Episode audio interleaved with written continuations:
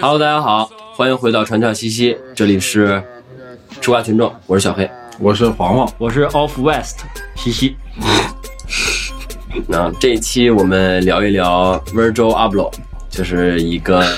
时尚天才。哎，他在上上周，就我们发发节目为止的上上周，嗯，去世了，十一月二十八号，嗯，在芝加哥去世了，因为这个心脏血管肉瘤，哎，享年四十一岁。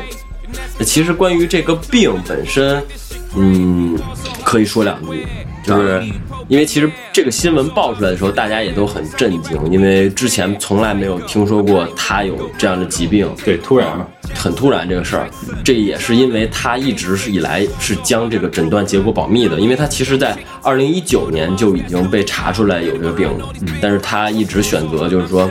呃，不说，不公开，嗯然后同时，呃，一个人扛着，哎他，为什么不公开呢？我觉得就影响做生意。对，影响做事儿，可能这么说明他这个人非常的职业，非常的专注他所热爱的事。对呀、就是一直没有影响他在这个 Off White 他自己的品牌，包括 LV 发布会的内容进程创作，对，一直没有都影响到，嗯，所以也是为他的职业精神还是 salute 就跟之前那个叫什么，有个叫 My Queen 的一样啊，，My 是。Queen 不也是最后的时候好像也有什么病，对。但他也一直坚持在工作。而且这个心脏血管肉瘤其实是一个挺罕见的病，它的发病率我查的啊，嗯，是只有零点零零零五，百分之零点零零零五，就是它其实发病率很低很低的，所以因为这个也是怎么叫什么，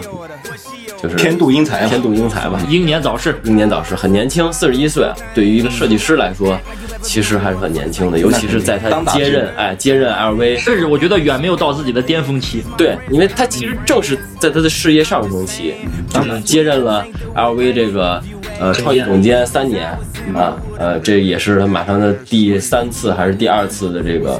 时装秀时装秀，哎，就是在这之前去世了。LV 其实也是临时就是为了他去做了一支片子来去纪念他，然后他死之后也是众多明星也都是在缅怀他，包括 LV 的这个总裁啊，也是发了一篇呃短文，就是纪念，说这个还是阿布洛还是很可惜，一个一个天才。对，就这块儿其实可以聊一个点啊，就是我们前段时间有几个朋友也在争论，就是其实你会发现，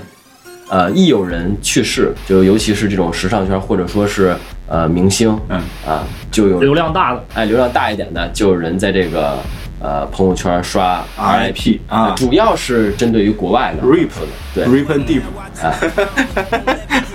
RIP 其实针对这事儿，我觉得可以大家聊一聊，就是一直有两种声音啊，就是跟风。啊、一种就是跟风，你其实完全你都不知道这个人，然后你就借着 RIP 人家一下来去标榜自己，哎，好像懂点时尚，哎是不是这意思？我我我觉得大部分人应该是这样。大部分人应该这样，嗯，因为你真正的那些，我我看了，最近我有刷那个 ins，哎，ins 上全是 Virgil 的照片，对。就是各种你只要只要是个明星跟他有合照的，他们也都会发一下。对，我觉得他们这个大部分，我觉得还是少数人是真正的有对他很深的对对他有情感，或者对他甚至我觉得谈不上情感，你对他了解一些，或者说对对他有一些喜爱，我觉得你去纪念他、缅怀他，完全是嗯无可厚非的一件事儿，对，但对？但就是大家都那么太太齐了的话，反而会让我觉得有点诡异，对有有点诡异。尤其是呃，尤其是他还是相对小众，我指的是呃，比如说跟科比而言，基本上我有印象里面唯一的一次吧，我觉得当 RIP，时嗯我觉得 RIP 起码说这个人你认你认识或者你知道他有个十年二十年，对对对你这样子就是一直都有跟这个人，对吧？对他他有伴随着你成长或怎么样，对对对这样 RIP 他，因为我其实当时记得科比去世的时候，我当时还在想呢，但是我其实真的是有点难受，心里有是点难受。对我当时也，嗯，对，然后我还把我朋友圈的封面改也用是改了一一个月吧，两个月就是换成那你让艾弗森情何以堪？没有没有，就是因为其实我你看林书豪情何以堪？就是因为其实我对于那个科比来讲，我也没有特别喜欢他嘛，嗯对，但是确实是一直有跟嘛。这么样一个伟大的一个运动员去世了，还是很可惜的。那肯定但是像真的喜欢，像我们身边有一个朋友，他就是每年科比的忌日都会再发出来啊，那我是觉得真的 Respect 是 respect，哎 respect respect，对吧？是，嗯，其实呢，我们这期就是说回来啊，聊一聊 Virgil Abloh 这个人，也回顾他一下这个比较短暂也精彩的一生吧。其实他还是给我们带来了很多东西的，还蛮励志的。哎，蛮励志的。Virgil 其实出生于一九八零年，然后九月三十号，他在美国出出生。九月三十号啥处女座，呃，处女处女座，哎，跟你一个星座，哎呦，哎呦，跟你一样一个职业，哎呦，跟你一个星座，哎呀，那可不是一个职业，别瞎说，这跟人家还哎，你不你不得发个朋友圈，赶赶紧缅怀一下，RIP 一下，我都没看到呢。呃，这个跟人家还是差的有一些呃距离的啊。哎，你要自信，你要自信，那行。就是 Virgil 他父母其实可以提一嘴，就是他父母其实不是美国人，他父母是加拿大人，他们移民相当于移民到美国的，对这样的一个经历。，migration，哎，他九八年从高中毕业以后，Virgil 其实进入了这个威斯康星大学麦迪逊分校学的是这个土木工程。，OK，他不是学这个设计出身的，其实。然后二零零二年，他其实获得学学士学位嘛，然后二零零六年就相当于毕业了嘛。二零零六年他又学学了一个硕士，就像我们这西西一样啊，但只不过他学的这个是个建筑硕士，OK，呃还说白了还是。建筑土木，我觉得这是一套的东西。毕业之后，他其实也是第一时间是去进入了呃建筑公司去去实习的啊但他其实这会儿就其实因为吃吃穿已经不愁了嘛，就毕竟是还是比较知名的大学，哎，科班出身，是对吧？就是呃按理来说，就沿这条路走也能呃勉强生活，尤其是他父亲勉强生活，这这什么？这人家是高级工程师好吗？什么叫勉强生活尤其是他父亲啊，这方面还是希望他去从事建筑行业的。？OK，但是因为什么呢？据他说，他是在呃纽约还是在哪儿看到了一个建筑，这个建筑是由这个库哈斯设计的，就是我当时也看了那个图片，就是很奇形怪状的。库哈斯其实很多人可能对这个名字不太了解，但他其实是世界上非常知名的设计师。大裤衩，对对，黄黄知道。对中国人来说，最知名的一个作品就是大裤衩。大裤衩，嗯，他就是瑞典的一个设计师，嗯，就是 Virgil 说看到了他的其中一个作品，从而产对时尚产产生了兴趣。他不建筑师吗？为什么看完建筑师就因为其实对，因为其实就是库阿斯他的那些作品，就可能呃在建筑领域里面可能更时尚一点。我的理解是这样，就是它更超前、更创新啊更有创新。因为库哈斯做库哈斯做建筑的时候，经常以服装为元素来哦，比如说大大裤衩，哎，这就给了他一些灵感别。胡说八道！听见？我前面以为他他妈好好说呢。这反正就是呃，灵感来源或者说这个对于时尚的动机启蒙，启蒙是在可能是在这里，据他自己说，哎，对，但是他其实在大学的时候呢，呃，不光是对时尚，对这个音乐也产生了哎，兴趣，对他爱玩他是个 DJ，爱玩 DJ，嗯。啊，这也就导致了他后面跟侃爷结识的时候，两个人哎志趣相投，哎，同样都对这个时尚和音乐有一些造诣，是吧？对一些了解，这也是后来后话了啊。就反正是呃，之前呢，就是还是说回来嘛，就是他这个从建筑公司出来之后，就还是觉得喜欢时尚嘛。那这会儿怎么办呢？就是只能说自己，因为不是科班生嘛，就只能自己先去设计一些。哎 T 恤啊，或者说给一些时时尚杂志写写东西。然后他零九年前后，呃因为给这个侃爷，我估计是可能接了个私活儿还是怎么的，啊就是给他设计这个演唱会周边。然后就是从此认识了侃爷。然后刚才也说过嘛，就是大学他玩音乐，那其实从此之后，他跟侃爷就成为了很好的朋友。这其实我觉得就变成 homie 了。哎，这是他人生的一个转折点 OK 我觉得很重要的一个转折点。然后后来也是成为了侃爷的这个，他有一个当代的一个厂厂牌，啊成为了他的这个御用的创意总监，然后大概做前后做了十十年左右吧。然后还有比较值得一提的一个事儿，就是零九年侃爷就带着这个小兄弟，带着阿布罗，嗯去这个芬迪总部实习了。也带着他去哎，实习，侃爷带着侃爷也去实习，侃爷去实习，俩人纷纷去，因为其实他们 侃爷也不是科班出身，侃爷也玩也玩的很杂，其实两人很像的，就他们没有受过专业的系统训练嗯，但是你要真的对这个行业了解，或者说想要进入这行业，你肯定是得学点东西的，那是对吧？就比如说你想做工程师，你还是得学学一学 Java，对，学吧 Python，对对对，学学 Python。你要想做设计师，你得骗还是还是得要去水水晶石磨磨练磨练。哎，你得有一点了解那，大概是这意思。你还是得学一学，技能甭管是什么渠道。嗯哎，那人家就是，我觉得也很聪明啊，就是拿着很低的薪水去一个很知名的公司去棒镀金，镀金哎，镀金。呃，然后说是当时他俩的薪水只有五百美刀一个月，而且他也不愁钱，对，但是就说嘛，人家是有这个精神在的嘛，五百美刀一个月，然后相当于咱们人民币几千块钱，还挺多的，挺高的，我觉得高的，是 真挺高的。来讲是比较比较实习生也就这个价。对，然后反正是呃学了几个月，哎，也学的学了一些皮毛了，就出来，就是这时候 Virgil 出来，呃，也就是他的第一个比较算是成名作，嗯。啊，就是跟这个纪梵希的一个总监，哦，呃，去设计了 Jay-Z 和侃爷的一个专辑封面。就这块儿我提一下，你俩肯定有印象，就就是那个个金色的啊金色立体的那个，就那首歌嘛，哎，那个那个什么 In Paris 嘛，对，就反正那张专辑其实还获得了格莱美的一个最佳的唱片设计奖的一个提名。那反正其实这会儿 Virgil 就是也能大家也能注意到了，他在圈子里慢慢就混起来了，哎。对吧？都是跟这些 Homie 明星啊、什么网红啊一块玩儿，嗯。对，所以我就觉得这块真的圈子还是还是挺重要的，是真的重要，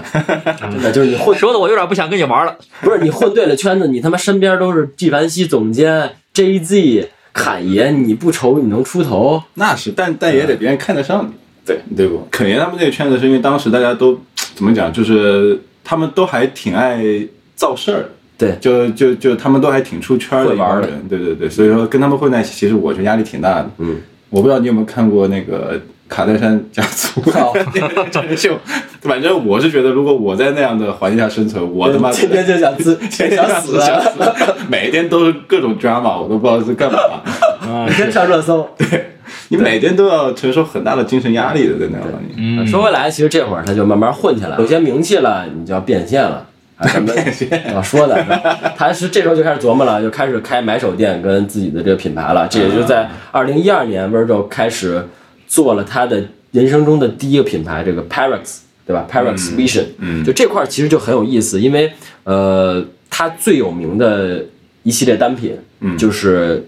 大家肯定有印象啊，就是衬衫后面印着 Pyrex 后面印着二十三，之类的，哎，就是它这块就是从 Love Lauren 当时购入了每件四十刀的一个古着衬衫，嗯。好像据说还有还从产品买了一些破 T 啊，就反正就是自己在上面进行丝网印啊什么的，印上品牌字样和数字，然后其实有点像橄榄球衣一样的一个样式，但其实它是二十三是为了致敬乔丹嘛，嗯，因为他也很喜欢乔丹。最后呢，这件衣服每件是以五百五十刀卖出的。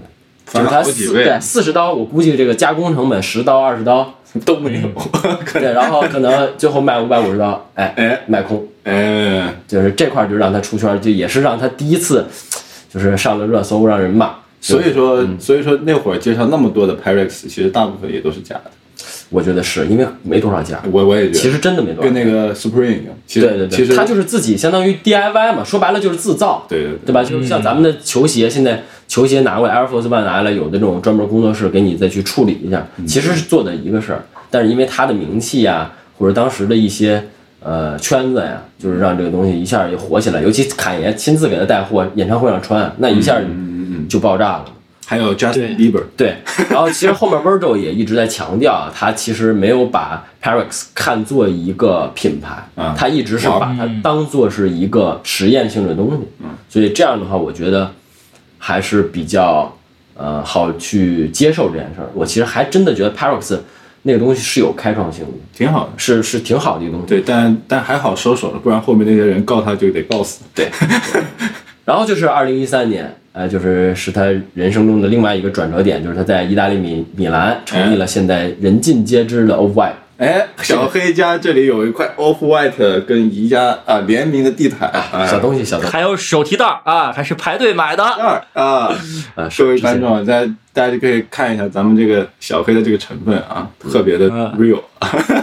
没有没有没有，就 是跟风嘛。我就是典型属于跟风的一波啊，没有什么呃主观能动性啊。Off White 可以，Off Off White 可以。就是 o y 这个品牌之所以牛逼，或者说它定位，我觉得比较厉害，是在于，其实在这个之前啊，一三年之前，其实是没有人会把这个街头时尚跟高级时装联系在一起的。嗯就所谓高阶这个概念，其实是很弱，它其实是真正意义上做到了一个在品牌的概念上啊。做到了一个结合，所以高阶的全称到底是什么？高级街头嘛。哦，就突然我我他妈哪知道我，这都高阶高阶大家一直都说高阶，但是大概肯定是这个意思，就是嗯高，就是它是有一个英文，然后转换过来的。就是跟那种我们平时穿的那种街头品牌，就那种对，贫民窟孩子穿的品牌不一样是不。太一样，它会更定位更高级，然后更高级、更更时尚、更潮流一些吧就。比如说，其实呃 f e a r of God 它也是高阶嘛，因为它是有一些剪裁，尽管也不说它抄袭的一些东西啊，但是它也也是有些剪裁和一些品牌理念在，有设计所以说哎嗯称之为高阶。那普通的街头呢，就是 Supreme 那种，它其实呃最开始没有什么剪裁的，就是同一个版，然后 T 恤往下印印印印文化衫，对，这个是传统的一个街头品牌。那这块儿其实我们也不是那么了解啊，但是其实大家比较印象比较深的就是 o v i 这个品牌的一个呃识别元素，就是那个斑马线。对，哎，警它其实呃警戒线，其实 Virgil 本人他最开始，因为做这个行，尤其是你接触到服装，你就会 salute LV，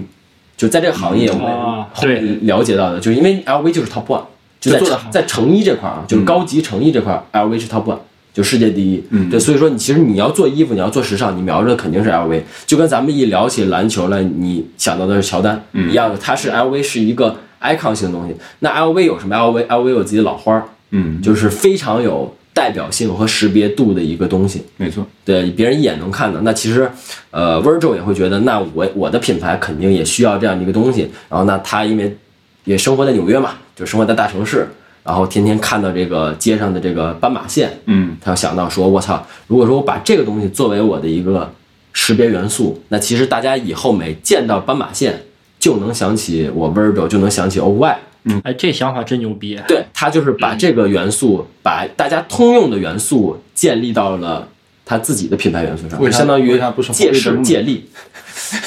红绿灯也不是不行，就是啊，对，就这个块儿我专业给你解释一下，就是它的图形的记忆度和辨识度肯定是没有斑马线强的，它那其实也不是说传统意义上的斑马线，对，进行了一些改良的嘛，对吧？对，而且它当然还有几个箭头嘛，对对对，就是那个呃，这箭头这个我们后面会提到，啊。就是箭头那个其实是涉及了一些抄袭的一些哦。呃东西在，对，那反正就是这个标，然后包括呃刚才也提到了有侃爷啊，包括各种明星的一个带货，off white 一下就爆炸了。嗯。那会儿我不知道大家有没有印象，就是基本上呃从美国火到中国，火到全世界嘛，就大家呃国内外明星都是出街那个照片都是 Off White 都穿，对，都穿，然后那会儿的夜店里边的富二代，淘宝上也抄的多。对我也是，我当时也是，呃，是受了这种不是我受了这种蛊惑，然后 也买了一件。呃买了一件 T，真的咬牙买了一件，当时一一千大几吧啊，挺贵的，真挺贵的。嗯，现在现在都不太好意思穿，因为最近几年 Off White 有点感觉有点土，它不是土，就是有点精神小伙精神小伙的那种感觉。因为假的太多，是个人都在穿，就把这格调给拉低了。我觉得，嗯，就反正无论如何吧，就是这个东西 Off White 品牌也是一个当时也是红极一时的现象级的一个一个品牌了。嗯，但真正意义上 Off White 这个品牌到巅峰，或者说到一个顶峰的时间，就是 Off White 和 Nike 的联名。对 AJ The Ten 系列，嗯。就是 The Ten 那个系列，其实是它是跟 Nike 呃这个集团的不同鞋型，因为还有匡威嘛，对。去做的联名和合作。那其实最知名的有几款，大家肯定有印象，就比如北卡蓝 AJ 一，然后纯白 AJ 一，其实纯白那双是我很喜欢的，但很贵很贵，现在，呃尤其是阿波罗去世之后，嗯。那是最有最有最经典的一款，那当然是 AJ One Chicago 芝加哥啊，红黑的那款和 Off White 联名，嗯，那双现在 Apple 去世之后，现在好像已经炒到五六万一双，就是去世之前可能三万左右吧，两三万。嗯，对，大概就反正现在具体我也不知道，因为其实现在你看，呃，某呃某得物啊，某得物，它就叫它就叫得物，就是某物啊，某物上面的这个平台，你你也可以看到，就是 The Ten 的几款鞋型其实已经下架了，就是因为炒得特别厉害，居然还有点良知。良 良知，居然还把它下，良心发现了。因为其实这个事儿说起来，这个事儿跟科比当时那个就如出一辙嘛，一毛一毛一样，那肯定对对对对对，就是因为都是爆发新闻的当天晚上，然后短暂的第二天大家第二天大家起来一看新闻嘛，所以那天晚上其实贩子已经在扫货了，嗯，就是有买的就买，然后因为有一些发不出货来，他会付你赔偿金，就判的那些贩子就无脑去买又是，吃人血馒头，对嗯，对，其实这个就是，哎，但是我是觉得这种这种事儿其实没有办法避免，是是没有办法避免的，大家都是趋利的嘛，对，嗯，但我们也赚到钱，可以说呀，他就是在吃人血馒头，对，对不？嗯，就是我觉得就是大家理性消费，其实就是对这种事儿的抵制吧，就不要因为某些人的去世去反而去购买一些东西，就我觉得这个其实就是要买早点，对，就别等到别人都就是走了你才买。就是钱味儿很重这个事哎儿，反正我是觉得真的这种现象还是不是特别好。嗯，但无论如何吧，反正呃，The Ten 鞋型还是很经典的一系列的鞋型。哎，其实说起来还有一个问题就是，嗯，因为我也是不建议大家去冲这类东西。嗯，但是比如说一些艺术品，我觉得是可以有机会去冲的。就比如说有一些艺术家去世之后，嗯啊、去买一些，因为那真的是艺术品。嗯，就是我觉得大家要搞清楚艺术品跟商品之间的差异。没错就是 The Ten 再牛逼，它还是商品，它还是工业流水线下面明白。去做下来的东西。就是未来 Nike 哪天财报不行了，它真的会复刻的。没错，对吧？就跟复刻这个东西复刻 A 传统的经典的 AJ 一一样，它它不行了，它就要这些东西都会复刻的，不是那种不可代代替的东西，你懂我意思吧？所以说，就是还是希望这些东西，希望大家比较理性的去看待，或者说尽量就不要去冲这些东西。对我我是这么想的。对，反正就是 The Ten 嘛，就是让这个 Virgil 也是一路的就是高歌猛进，然后后面就是先后跟一加合作，我刚才黄黄也提到了，我后来也被洗脑了，割了一块这个地毯啊，就是但是还可以我我还觉得还挺好。哎可以的。哎，敢敢问当时溢价最高的时候，你买的他那个地毯是多少钱？我跟你说，就这个是我买过很成功的一个东西，嗯就是我我觉得简直让我一度怀疑我有一些经倒卖倒狗的天赋，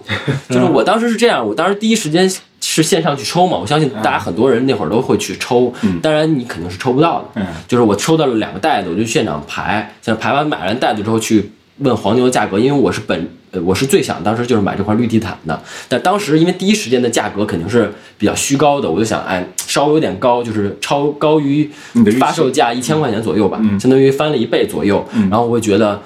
呃再看一看，然后它跌到高于呃发售价的。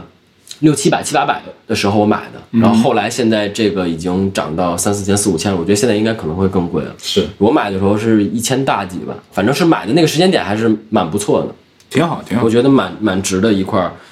时尚单品，对，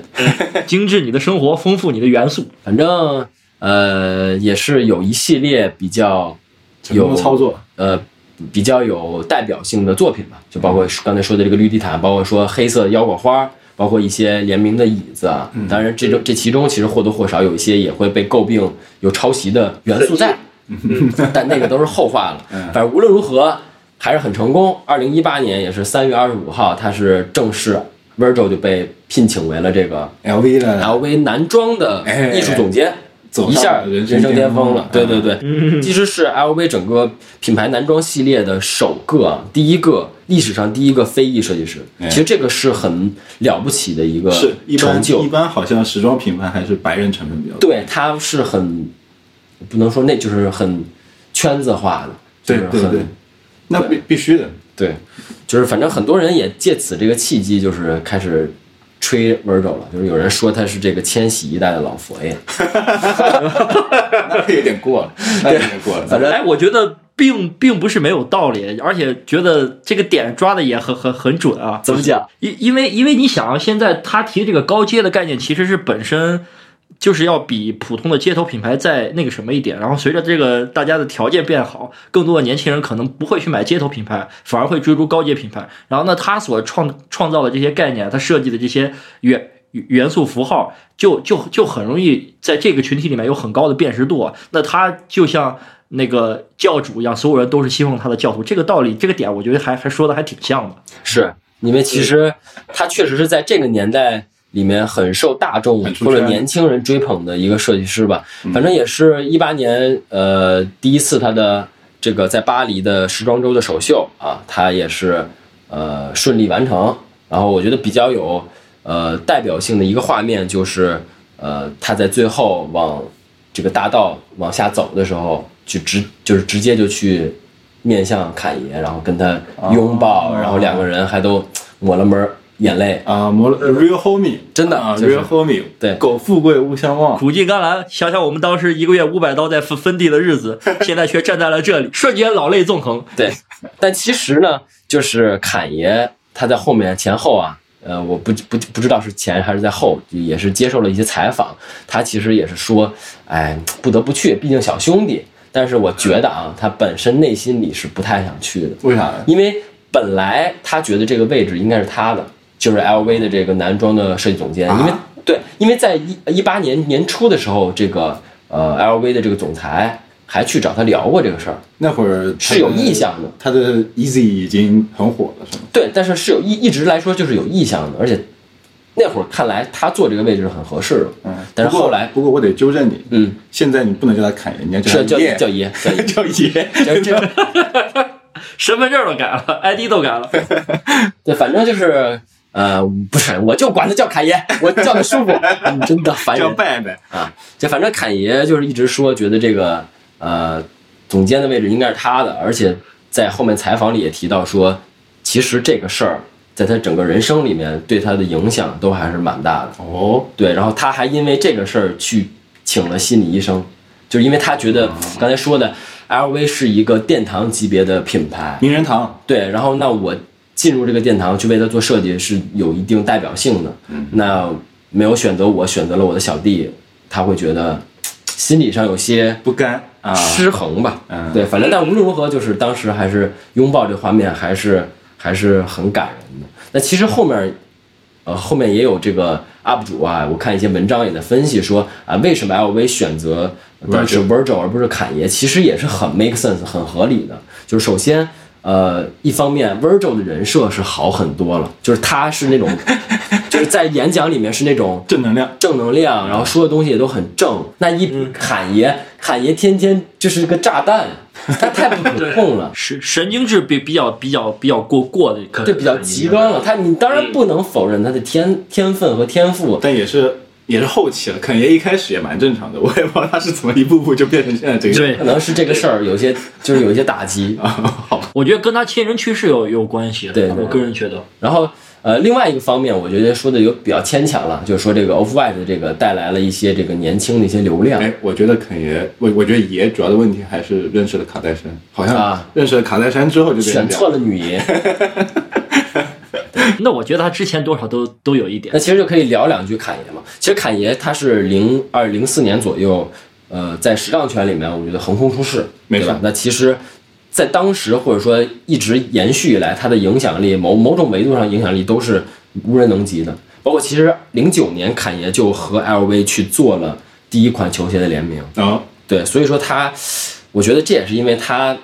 觉得自己有很多想法，他觉得他一直在呃电台的一些采访里面提到过说，他觉得自己的想法很多，他脑子里都有无数种配色、无数种造型，但是最后这些东西只能付诸在 T 恤上面，他觉得很讽刺，他觉得这些东西、这些 idea 本来有机会。是可以实现在更牛逼、更好的媒介上面的，但是他们最后却只能被落在哎一个 T 恤上，这让他觉得是他有点那种没有遇到伯乐的感觉吧。就包括啊。Nike，他也也觉得没有尊重他，就是因为其实他后后面为什么会选择 Adidas，嗯。就是因为 Nike 没有给他一份很好的合约合同，他一直是合作性质。那其实呃 Adidas 给他的呃空间。和这个合同就丰富的多，他也后面也提到说，那我也有家庭，我也有我自己老婆孩子，我肯定要去为了这些东西去考虑啊。就他其实本意上还是认可 Nike 是更好的品牌，包括其实最近他也频频上脚 Nike 的球鞋嘛，对吧？就是他认可 Nike 是更好的品牌，包括任何更好的文化，但是从商业合同从他自己来说，他还是选择了在那个时间点，关键时间点还是选择了阿迪达斯。那那那这里其实我我想插一句，就是肯爷在耐克设计的椰子鞋和在阿迪的设计鞋，我觉得耐克那个在我的就是审美下，我觉得耐克那个远胜阿迪是是好看呀，我现在也觉得好看呀。你看价格也能看出来呀不。是价格，是因为它确实因为绝版了，这东西就买买一件是是是少一件了，这这有这些。但是从我的喜好上来说，我确实更喜欢他在 Nike 做的那些东西。反正侃爷就后面确实有点心里有点不平衡嘛，因为包不光是 Virgil，包括他其他的一些小弟，后来也分别的有一些加入 Nike 啊，就是这种感觉，就是反正就是这些都是曾经侃爷梦寐以求的一些位置嘛，然后后来都是被小弟。呃，捷足先登了，心里确实是有一些，我觉得也没必要。他现在椰他一年赚一点五个亿，还是多少钱？椰子一年赚多少钱？真没必要。那别人不一样，别人追求的是追求的是更高更快更不是钱，那钱钱不重要的，对，现在钱已经是洒洒水了。对要脸，是哎说回来，其实 Virgil 在后面在接受采访也提到了，就是说他认为侃爷是他们这帮人小兄弟的一个领路人 leader，对他让他们有机会可以接触涉足到时尚圈儿，因为在在这个之前，这这个领域其实对他们这帮人，就对这帮街头出来或者说是野路子出来的人，嗯，是封闭的，是不可能让你们进来的。嗯，没错，所以说其实是侃爷给了他们这样的一个冲劲儿和机会吧。是对有道理。对，然后其实刚才其实也或多或少提到了 Virgil 的一些抄袭的东西，因为其实在国内外，尤其在国外也好，很多人不喜欢 Virgil，是因为觉得他东西就是抄袭。嗯。啊，这块儿其实不得不提到的就是呃一个人，Virgil 是很喜欢 Ralph Simmons，的就是呃那个对他很崇拜他。就那个衣服有点人不人鬼不鬼的那个，哎，就那其实也是个天才设计师，对，但是但但他还是挺厉害的，对嗯，但是 Ralph Simmons 他其实后面也在一次采访里面表示说，他觉得 Off White 的作品没有什么原创性，哦，就相反，就就就有点像，就像像像，就像是我说，哎，黄哥挺牛逼，我特别崇拜黄哥，黄哥第二天说，但我觉得你挺垃圾。的，就有点就有点这意思。我不会第二天说，对对，你会当时我我会当场就说，对。我觉得这个事儿已经发发生了。反正 Virgil 其实也是后面也是做了一个呃 d s p a c 哦。他在后面一季作品里面，他就做了一季，大概就是叫毫无原创，就大概是这意思吧，就是相当于反驳他这个言论，我东西就是全是借鉴。OK，啊，用这些元素再去做的。反正其实关于 Virgil 包括 Off White 品牌的这个抄袭的争议，一直以来就都没停止过。啊，对，呃，具体的作品这里边，我们因为我们电台节目嘛，其实说也不太方便说。说那个箭头，对，箭头待会儿说，就是毕竟其实时尚这块儿，其实我们觉得我们还是门门外汉嘛，所以它其实因为网上有很多这种对比图，就是某一个品牌单品和 Off White 的一个单品的一个横向的对比，就这块儿其实 Twitter 有一个账号叫呃 Diet Prada。就是专门去干这事儿的，就是他每天就是放两个对比图，各种品牌的然后就是嗯那也这事儿也不言自明了嘛，就是你说你抄嘛，两个东西很像，对吧？就是大概就有点像那种呃时尚圈的一个纪检委，对吧？就是放两个作品让大家去 去品、去细品这个。韵脚检查，对，然后就刚才黄哥说的这个 Off White 的这个，除了斑马线之外的这个四四项的箭头符号，哎这也是很有识别性的，对也是被指出来和六十年代的一个机场设计的路标一毛一样。然后那个图片我是真的看了，嗯，是真的一毛一样。可是那个机场设计那个是个公共的设施，呃，它是个广告牌儿，哦，是广告牌，是广告牌儿，哦，就是呃，怎么说呢？我因为我是觉得你可以觉得我看到一个录像四四个方向的这个概念很好，然后我拿来去做设计，嗯。我觉得这个叫借鉴，OK，哎，但是那个东西是一模一样。我我是真的怀疑它就是那个东西，就是我看不到一点。在形，因为我是设计师，我肯因为我设计师，我肯定对这个东形态、形状的东西比较敏感。嗯，我我乍一看，我觉得那个就是那个形状，就它没有在上面去做任何的改变。OK，就这个我会觉得，呃，是不是稍微可能有点过分？over？对，包括其实它品牌的名字就是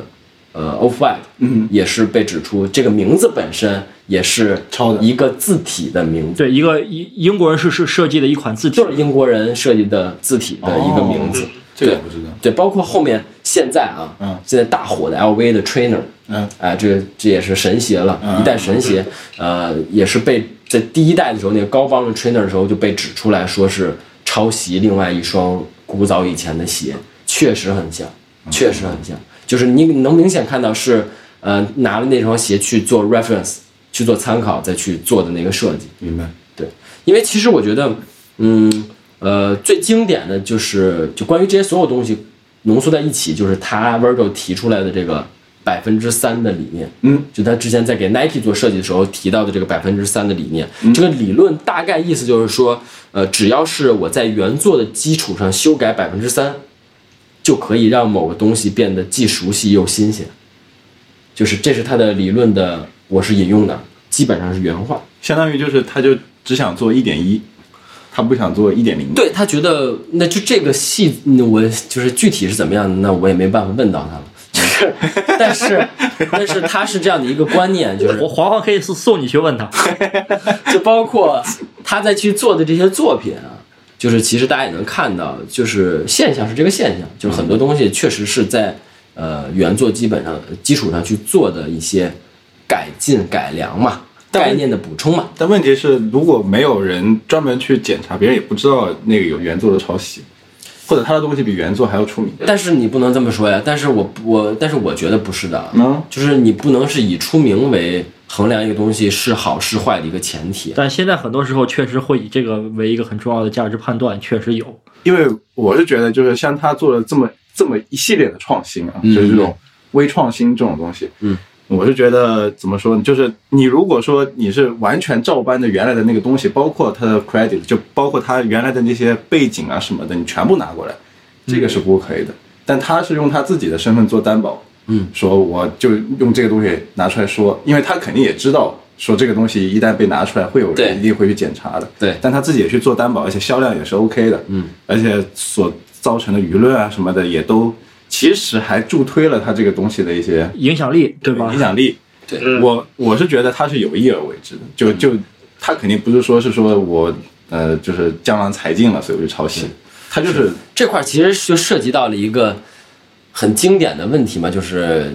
怎么借去界定这个借鉴和和抄袭和原创，嗯，对吧？就是尤其是就是你怎么去界定这件事儿？我觉得抄袭的最严重的一个问题就是抄完之后，你就是你其实是害怕别人发现的，啊，哎，这个就叫抄袭。是我广而告之了，就还还行。因为你假如说，好比说我做一个事情跟你一模一样，就就像现在很多网上他们也会翻唱别人的歌，对吧？那这个其实从法律上来说，你只要是翻唱的，现在都不算是对，尤其是这个时代，就是这种二次加工的东西很多。B 站就是因为火这么火的嘛，对啊，二创对，二创火的嘛，对不？就是你有些法律啊，包括道德，说大了道德的一些概念的更新，确实是，呃，有可能他走的在走在前面吧。我只能那么。其实其实是怎么看这个借鉴跟抄袭的这个？没有，我一开始看这个百分之三的理理论上，我有个这种想法，就是如果他是一个天才的设计师，他是不是在每次选取他要呃提升百分之三那个元素的时候，他他的脑海中认为是你这个东西其实很好，但是呢，离接近完美就差百分之三，我来给你提供这百分之三，然后让你达到一个更更好、更上一层楼的一个状态。是，他是我我是觉得，因为因为你这种设计师创作，你这种主观表达的地方要很强烈，你但凡要怀着这样的出发点，你才把东西做好。我觉得，如果他的境界真的很高，我觉得他是不是也想到了这一块儿？就这是我我我的理解。因为我觉得 The Ten 就咱们刚才提到 The Ten 系列就是很好的一个代表，嗯，就是他帮助，呃比如说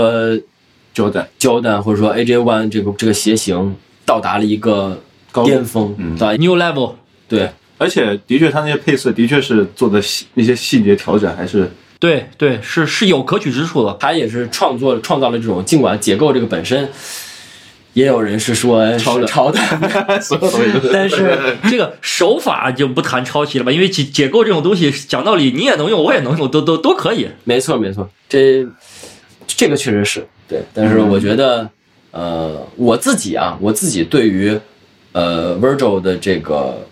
所谓的借鉴或者说这种东西，我还是觉得比较，我看的比较 fair，就是怎么说，就是看的比较开的，对啊我没有觉得这个东西。有很夸张，是很抄袭或者怎么样？因为我是我反而是从另外一个角度来看这事儿。嗯我觉得，呃，不管什么圈子，都需要不同的声音和人。OK，就是 Virgil 其实是代表了这种创作力量，这种街头创作力量的一个一种人，就像、嗯就像 Supreme 最开始呃搞 LV 嘛，就是那些东西，哎后来 LV 被告，后来又世纪联名，对，这东西其实很打脸的，你懂我意思吧？就是有一些东西，我觉得是需要这种声音，需要这种设计的东西在啊、但是它能不能被复制，或者说它是不是呃一种现象，我觉得这个要留给时间去判断。就比如说，就举一个不太恰当的例子啊，就比如说老罗罗永浩，OK，他这种人格，我是觉得很多人不喜欢他，但我觉得是这个世界上需要这种人的。哎我说的是之前的老罗，不是现在，不是现在。不是现在老罗我都很喜欢直，播带货的老罗，我我看不到他身上有什么 闪光点了。说真的啊，就在之前，其实他的那些，呃你说是人设也好，说标签也好，我觉得是有代表性的。是偏执，是对。是世界上是需要这种人来去把就是很保守的东西、很很激进的东西，再去做一个拉平和一个权衡。嗯就你能听到不不同样的声音。对吧？你你不能说时尚就是什么什么什么，你这个定义在这儿，那大家永远去做不出突破，是对吧？它其实往前，我觉得某种维度上也是往前迈了一步。但是就是说回来，作为一个设计师，我觉得关于借鉴和抄袭，确实是一个比较难界定的事儿。嗯就是因为有些事儿咱们说的挺轻巧，是因为没发生在自己身上。是当当你创造了一个元素，不是当你创造了一个呃，比如说一个作品啊它没有火，然后被别人拿去用火那掉了，你心里会怎么样？那这个太多了，这对这样的你心里会很不公平。是是，对吧？我觉得这也是其中的一个元素。包括说回来，我其实觉得怎么去定义这事儿，我是有一个想法，就是我觉得其实抄袭与否，其实就是看它这个创意结合的是不是有，是不是巧妙，是不是有理由，是不是有 reason，嗯，对吧？你是不是有自己的呃经验或者经历来去做这样的一个借鉴的这样的一个行为？OK 包括致敬，其实我觉得也是一样的。如果只是单纯对于样式的一个 copy 一个模仿，我其实觉得那其实就是抄袭，没有什么好说的。像这个抄袭，我记得就之前近代有个那种波普文化嘛，pop 对，是，pop art 嘛，嗯，对，包括后面安迪人，对啊，后面有人包括那个他一个香蕉 对，就安之类的这种迪沃霍嘛，，就这种嘲讽型的东西，对，那抄袭类的东西之类的，我觉得这个也都是近代的一种主流艺术的一个一种观念嘛，对吧？就就就就就大家就是用这种东西，既是在嘲讽说现在大家其实没脑子，对，但是呢又拿着这个东西去赚大家的钱，大家还愿意消费。对，嗯。其实我觉得是一种符号化和是一种现象化、现象级的东西嘛。对。就像最现代艺术的开端是是马桶嘛，对啊，是是把马桶放到了 博物馆里，对，对，哦，学习了知识点，我从来不知道呀。所以说我觉得这也是为什么他们选的是 Virgil，不是选的爷，对，因为那个 Virgil，我觉得我觉得 Virgil 更像是一个比较好的商人。对，就是他他他像是能够把商人跟时尚该有的东西结合的结合的结合的比较好。爷就比较爷就比较偏激，所以其实我觉得，说回来，Virgil 他对于时尚圈的贡献，我觉得肯定是还是远超于所谓抄袭带来的一个负面的一个新闻。OK OK，我觉得是大概是这样。那其实说回来，对，嗯，这期也就差不多了。我觉得其实可以简单回顾一下，或者说纪念一下 Virgil Abloh 这个人。其实我觉得他带给我们或者带给这个世界最宝贵的东西，嗯、不只是他的留下来那些作品，比如说或者商品、呃 The Ten 啊，不只是那些。其实更多的，我觉得是他的一个经历的本身，嗯就是他从一个呃算是草根吧 nobody，然后呃门外汉，然后进入到这个行业，在短时间内，然后获得成功，获得呃世界或者说大部分人的年轻人的一个认可，